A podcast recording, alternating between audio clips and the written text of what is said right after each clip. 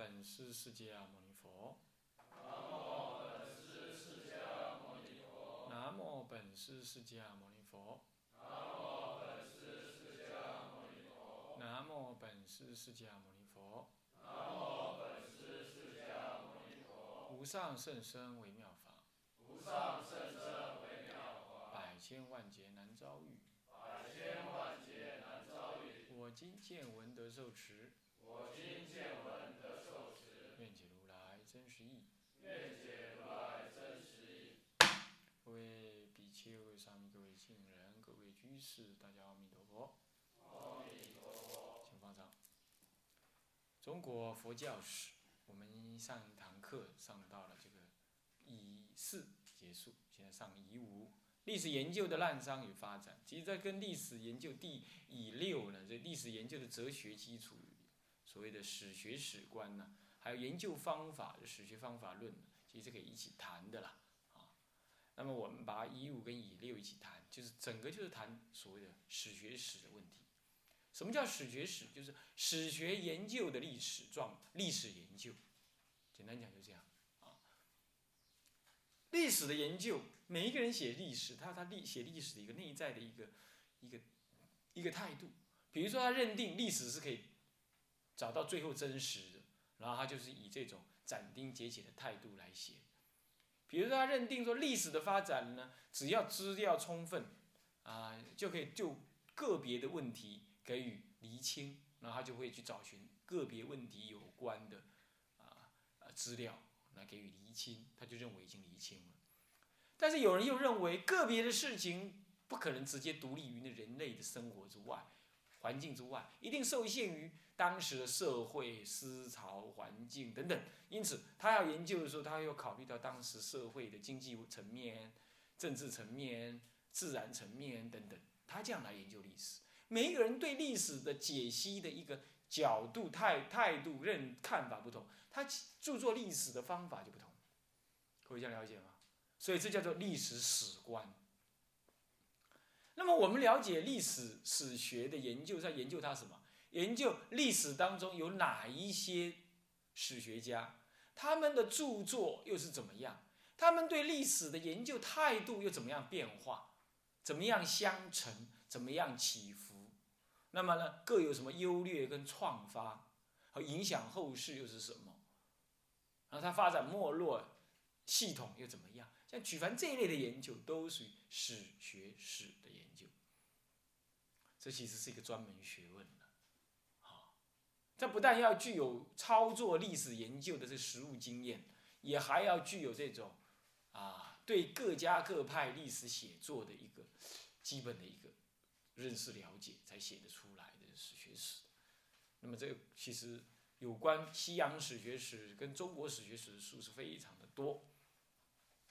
那么我们现在所讲的基本上也就没有什么讲太深入了，用一节课要来讲这个部分，也没什么太深入，也不过就是说泛泛的来提醒你一个概念，一个概念啊，一个概念而已。首先我们谈中国的历史史学史的一个。这个一个状态，中国人到底什么时候开始有历史呢？其实可以这么讲，中国一有了文字流传的时候呢，其实就已经在记录历史。那个不能够说有历史研究，起码说有历史的文献。那因此这样讲，我说中国开始有具体的、可信的文字历史是什么时候开始？那差不多可以推推为中国目前最早可以看到的文字是什么时候？差不多在西元前。一千三百年到西元一千一百年之间，所谓甲骨文，甲骨文是殷商时代的文字，是殷商后期，夏商周那个商的，而且还是后期。换句话说，夏朝我们是完全不清楚。那夏朝不清楚，怎么怎么我们会知道？呃，不，夏朝殷商时代才有文字。换句话说，确实有那个时代记录下来的那个文字的，那个我们叫做信史啊，那个是西元前一千三百年到一千一百年的殷商后期。我们从那个时候的甲骨文呢，去解读那个甲骨文，那甲骨文怎么解读的出来？是厉害哦，呃，要边猜边边比对才能猜得出来啊。大概是这样。他既然解读得出来，他说发现说那甲骨文主要是一些名为史官的那些官员呐所记录下来的一些当时的什么呢？这个这个这个国家政令或者是当时的领导人，城邦国的那个邦国领导人呢，他的一些重要的文告等等。哦，这这种东西就很重要了，是不是这样？那牵涉到当时生活的基本态。基本内涵呢，这很重要。这个是所谓的历史资料最早，中国是最早的那个时候。但是你要说有人再去记录，特别为了资料、为了历史的事件而去记录文字的，那么最早是《尚书》这本书，这是《三经》里头的《尚书》。啊和尚的尚啊，那个尚书啊，这是最早记录到什么？是战国时代的人呢？他真的是谁写的？搞不清楚啊。那么呢，这个战国时代的人呢，这个记述以前的人的传说，这真的是记记述历史啊。这样懂意思吗？那是他真正要要要要记录以前的。我们说我们说殷商时代的文字，那也顶多是说。他记录当时的那些事情，对不对？那个你只能说新闻，是吧？但是你说历史的记录，那就是就往前再去写它，那是把那个传说的语言呢，把记录下来，那个是尚书。他记录什么呢？是战国时代的人，那是周朝后期了，春秋战国，战国的时候呢，什么时候？那什么？那么呢？记录的什么呢？商朝跟周朝两代的所谓的政治史，这样。那么相对在西方就晚了很多，西方是在西元前八百年呢才开始有一个叫希腊盲诗人叫做荷马这个人呢，他开始用唱的，用唱的，用记录诗句的方式，唱诗句的方式呢，唱出了希腊人在伊。特洛伊战争，特洛伊战争呢，可以在，这就就这样算了啦，就不要再讲了。这是一个一个地区的战争，希腊，希腊是古西方文明的发源地啊，罗马之前的希腊啊。那么呢，那么的战争事迹，那个事迹呢，是差不多记录到西元前一千一两百年前的事。但是真正出现被记录是在八百年，有这个河马开始在那边唱。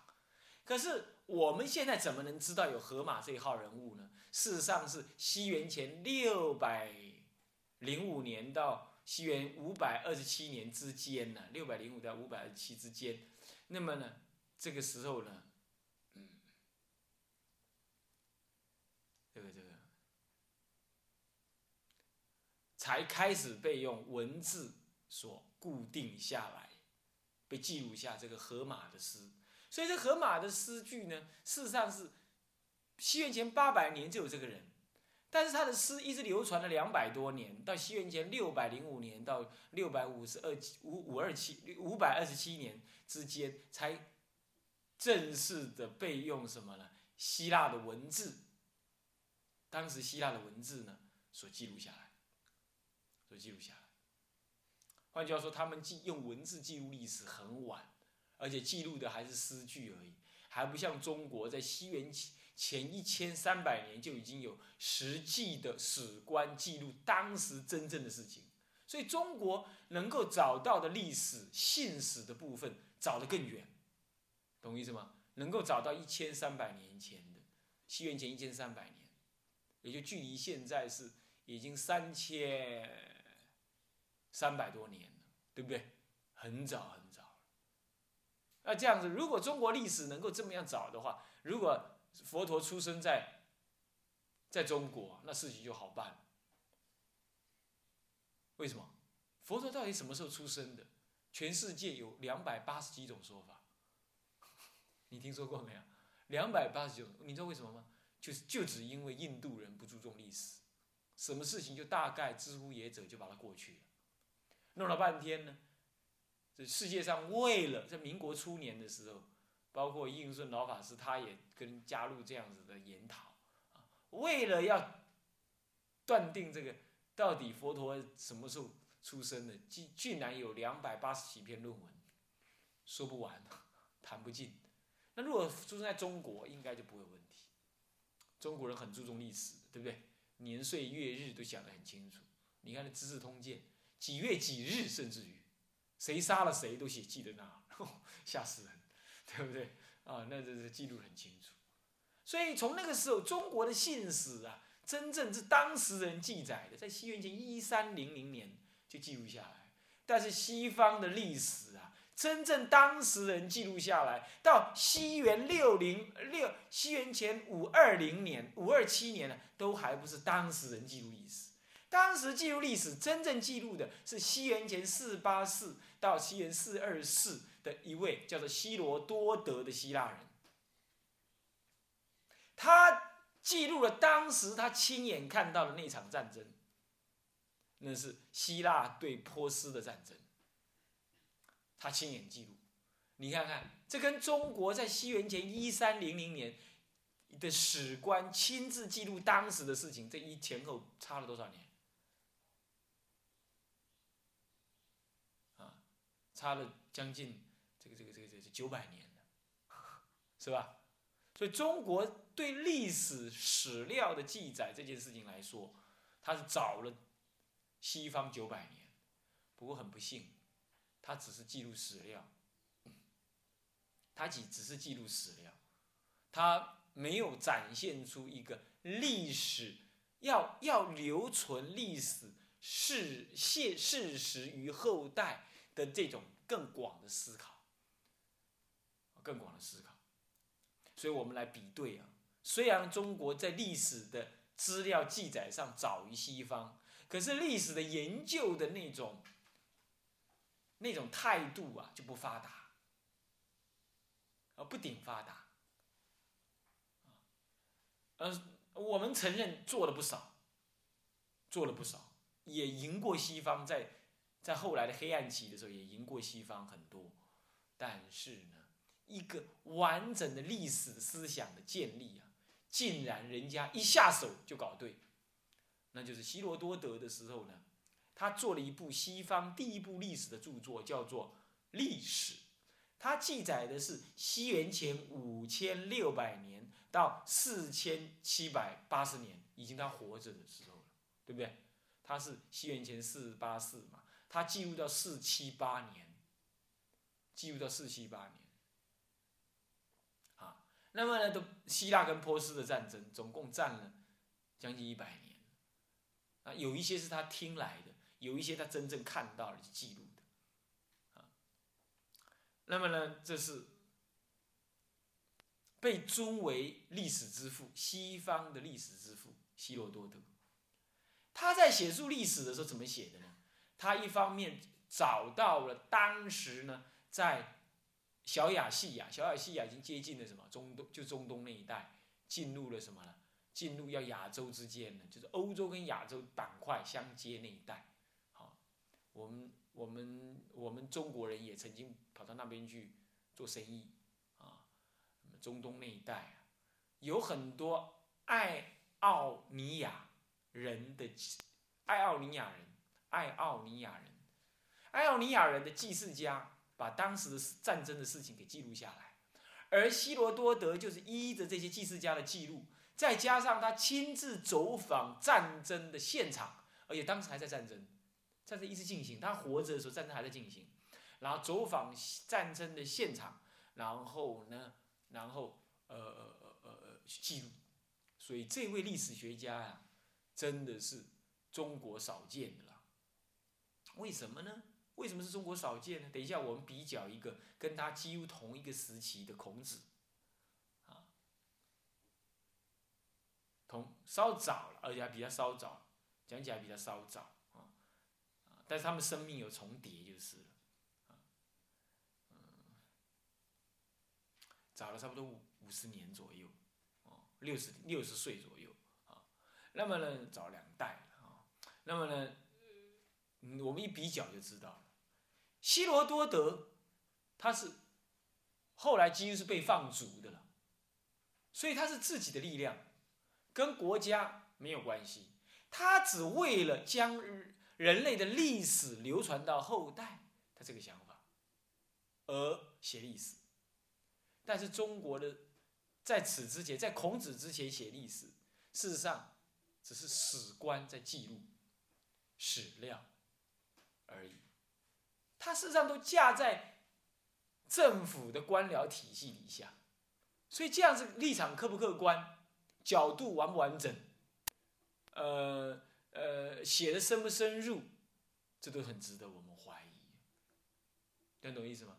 这乃是一直到《史记》都还是这样，《史记》基本上也是国家修史的产物。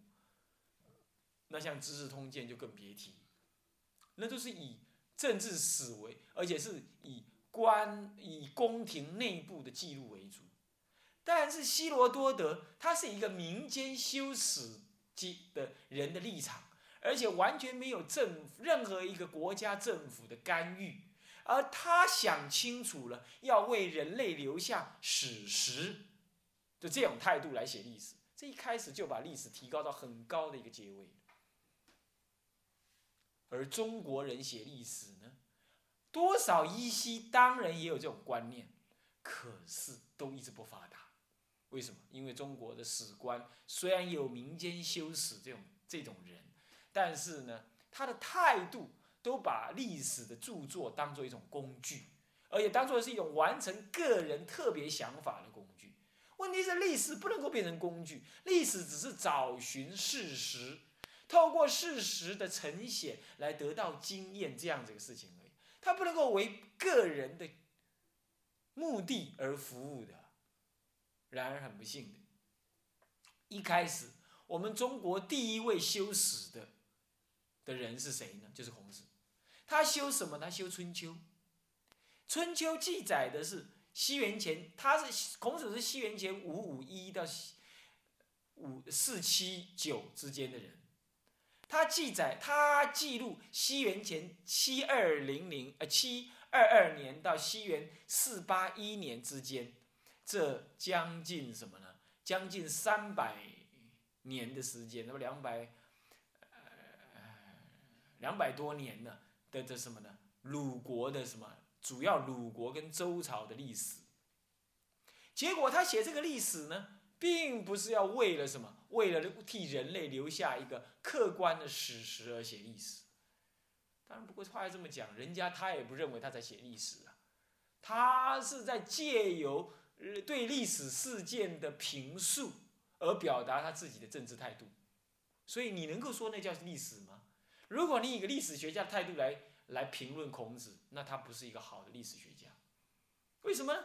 因为他把写春秋记载过去的事情呢，加上了他个个个人自己的态度跟主观的认定。比如说，他他认定呢，嗯，以鲁国的史为主，旁及周朝的大历史。再来，他为周朝跟鲁国的人。而会会是什么意思啊？就周天子如果有做错事，不要写；辱国的国王呢，如果有做错事，也不要写。为尊亲者讳，自己的父亲有做错事，也不要写。那这样的话，能够能够真正的让后人来反省自己的错误吗？那不就等于日本人一样了，对不对？以前你侵略过中国，把它改写成进出中国，那进出中国。我们拿一把枪，我也可以跟你进出日本的，对不对？我开个坦克车，我可以进出日本。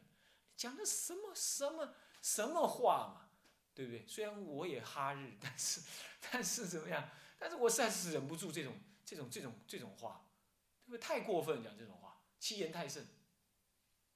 但他就这么讲，这就是说啊，为亲者讳，为尊者讳的这种态度，对不对？那这样的话，你能够说真实的保留历史态度吗？不能。所以，如果你要用政治家来看孔子，孔子是个好政治家，至少他真的是比起今天这些需要吃那个钙片的那些政客来提比较起来，那真是不可同日而语。但是要讲说历史家来讲，孔子不算是一个好的历史家，但他确实做了历史工作，我们承认。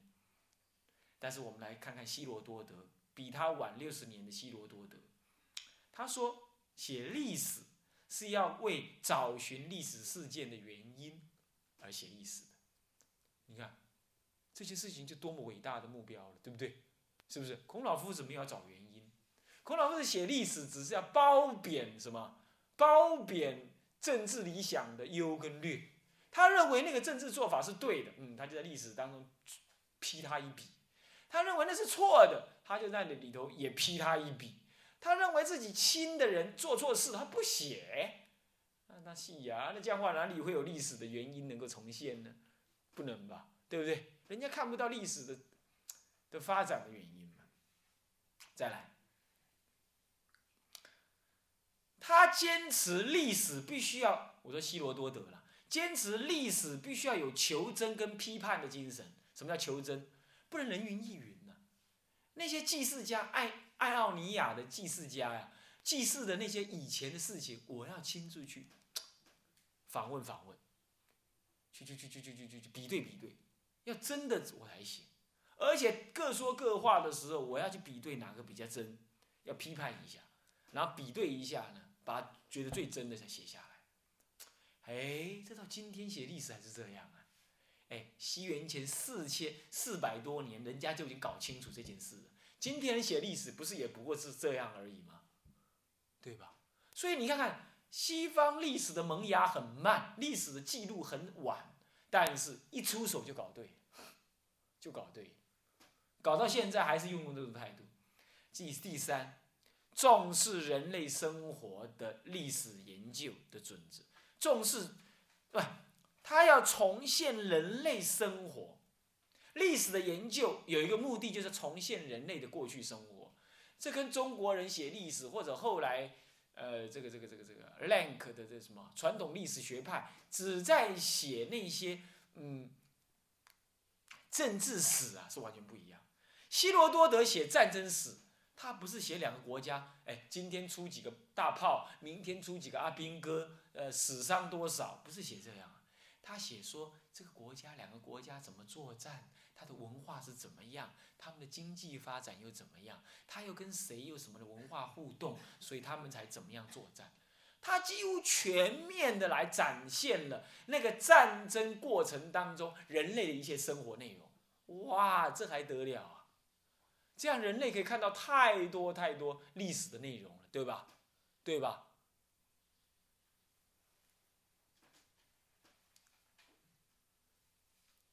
可是你看看《资治通鉴》，整部《资治通鉴》就就从头到尾就是你杀我，我干我干掉你，你骗我，我骗你，或者是怎么样？我跟哪个皇后跟谁通奸？哪个人呢？又跟哪个女人？哪个自己的妈？呃，上床？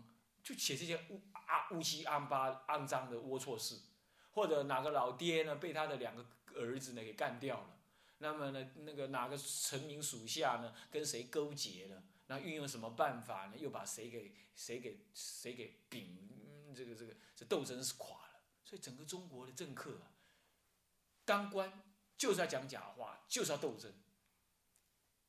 中国人特别会这一套，原因是为什么？因为我们的历史纯粹只记这一套，没记别的，没有记那些文化发展呢、科学历史或者人类追求什么样目的而奋斗不懈的这些历史没有，全部都叫尔虞我诈的历史。二十六史也是这样子，所以我们常常感慨的说，中国的二十六史啊，从头到尾就是帝王史，帝王一家的丑陋历史记载，他们家的丑陋历史。所以中国人特别爱做皇帝，为什么？唯有做皇帝才能历史留名。但是在希罗多德就不是这样。固然希罗多德也注重写那些皇帝啦，呃，那些国家的主政人的内心的状态，可是呢，他还写周遭的文化，这点就比中国写历史呢还要广了。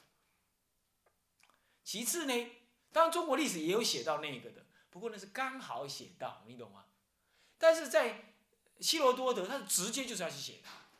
其次呢，希罗多德还有一个很特别的，他还会去哦，不是后一个，后一个叫做呃呃修习提底斯，修习提底斯甚至于做思想分析，心灵分析，这就是后来的所谓同情式的理解 （sympathetic understanding，这种，他去体会那个为当政者当时为什么会决定要出兵，哦，原来他的性格怎么样，他去用这种同理心去体会，这种态度是后来传统历史学家也这样做的，啊，所以他认为历史的研究是要重现人类的生活。这种态度也是中国比较缺的。再来，他创立了间接史学的原则。什么叫间接？鉴就是鉴定的鉴，界就教界的界。鉴界就是作为我们的应鉴跟告诫。历史是要作为人类最面对未来时候的一种应鉴跟告诫。